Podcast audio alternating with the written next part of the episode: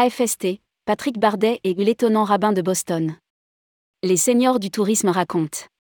Initié par Michel Messager et désormais présidé par Georges Azouz, l'Association française des seniors du tourisme, AFST, regroupe près d'un millier de professionnels du tourisme, seniors en retraite ou en activité, tous secteurs confondus.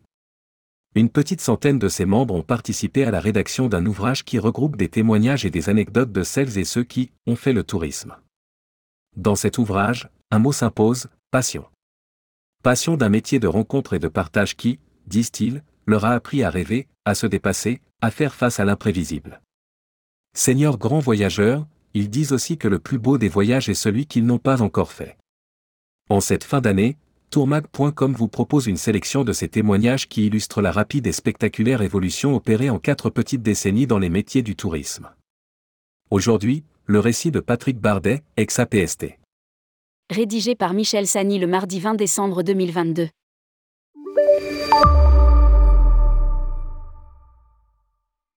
Au début des années 2000, je travaillais parfois comme accompagnateur pour des agences de voyage locales. Un jour, on me demande d'accompagner un touriste américain qui désire voir Carcassonne et Rennes-le-Château, très connu pour l'abbé Saunière, prêtre de la fin du XIXe siècle qui aurait découvert un trésor dans l'église du village et vécu une vie de roi grâce à son butin. Je me rends donc à l'aéroport de Toulouse accueillir le client en question avec son nom sur un petit tableau noir. Il arrive de Turquie passer le week-end ici. J'attends et soudain se présente devant moi un grand type avec des lunettes à double foyer habillé. En rabbin. Je l'emmène à Carcassonne où il séjournera dans la cité. Durant le trajet qui dure une heure, je lui donne quelques indications sur notre région. Il me stoppe immédiatement, sort une Bible, commence à prier en se frappant la poitrine. Arrivé à l'hôtel dans la cité, il va déposer ses affaires dans la chambre et me rejoint pour prendre un verre. Par curiosité, je lui demande s'il est de confession juive, il me répond. Pas du tout, je reviens de Jérusalem où j'ai séjourné et acheté ce costume noir, la kippa et le chapeau pour mettre sur la tête. Je commence à réaliser avoir affaire à un personnage très original, la suite va le confirmer. Le lendemain, je le retrouve pour une visite de la cité de Carcassonne.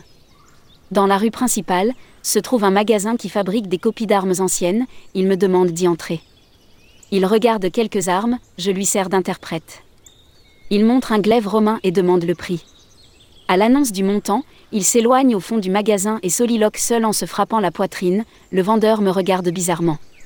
Le rabbin revient vers nous et demande une chaise, le vendeur s'exécute, l'autre s'assied, enlève une chaussure et sort du fond de celle-ci un carnet de chèques de voyage enrobé de talc.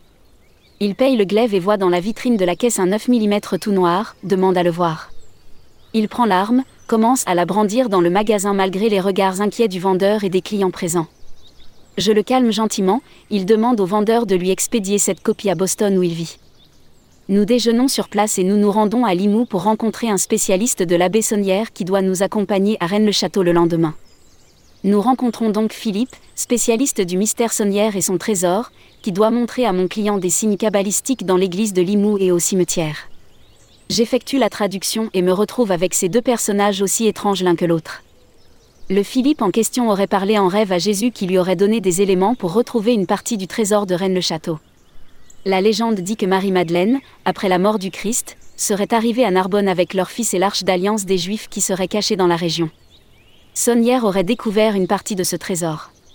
Le soir, je dîne avec mon rabbin à son hôtel pour lui tenir compagnie. Nous commençons le repas et la conversation devient invraisemblable. Il parle de sa vie.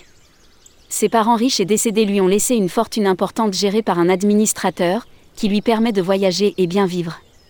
Il a toujours eu des problèmes de personnalité, consulte un psychiatre depuis des années. À Boston, il vit et circule habillé en femme et rêve de se faire opérer pour devenir réellement femme, mais son administrateur refuse de lui payer l'opération. Il me dit qu'il a dans sa valise tous les vêtements pour s'habiller en femme et qu'il pense le faire, me demande mon conseil. Je lui réponds que pour passer la frontière avec un visage d'homme sur son passeport, il est préférable de rester en rabbin plutôt qu'avec une perruque féminine. Le lendemain, nous nous rendons avec notre spécialiste à Rennes le château, l'antre de la Bessonnière. Il faut savoir que plusieurs personnages célèbres sont venus en pèlerinage ici, Hitler et les nazis qui pensaient trouver l'arche d'alliance, des chercheurs d'or de divers pays et le dernier connu en date. François Mitterrand dans les premières années de sa présidence. Nous visitons d'abord l'église où un diable soutient le bénitier et c'est au pied de l'autel que l'abbé aurait trouvé de vieux parchemins indiquant le lieu du trésor et qui ont disparu. Le presbytère est une demeure flanquée d'une tour comme un castellette, emplie de signes cabalistiques expliqués par notre spécialiste. Cela sent le soufre, dit mon rabbin avec une grimace. Heureusement, je ne lui traduisais pas toutes les folies que me contait le fameux exégète, sinon il l'aurait trouvé plus fou que lui. Je remercie notre guide, nous retournons à Carcassonne. Le lendemain, je ramène le bostonien à l'aéroport. Il aurait aimé que je l'accompagne à Cologne craignant de se perdre dans les couloirs de correspondance. Il me quitte simplement, habillé toujours en rabbin sans même la générosité d'un pourboire. Je rentre chez moi content que ce week-end, bien terminé, reste à jamais dans ma mémoire. Patrick Bardet, APST, retrouvez l'ensemble des extraits de la série Les Seigneurs du Tourisme racontent en cliquant sur ce lien.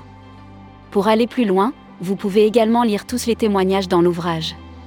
Ils ont fait le tourisme, anecdotes et témoignages de celles et ceux qui ont fait le tourisme. Disponible sur Amazon, broché, 9,50€. Résumé 1000 professionnels du tourisme tous secteurs confondus sont regroupés dans l'Association française des seniors du tourisme, AFST. Au menu de cette belle association, convivialité, partage, rencontres, tutorat en faveur des jeunes entrepreneurs du secteur, actions de solidarité. À travers cet ouvrage réalisé par une centaine de membres de l'AFST, un mot s'impose, la passion. Passion d'un métier qui, disent-ils, leur a appris à rêver, à se dépasser, à faire face à l'imprévisible et même à affronter des dangers physiques. Ces témoignages racontent le vécu du développement du tourisme organisé, morceaux de bravoure et d'anthologie où l'on découvre de la fête et de l'humour. Seniors, grands voyageurs, ils nous disent aussi que le plus beau des voyages est celui qu'ils n'ont pas encore fait.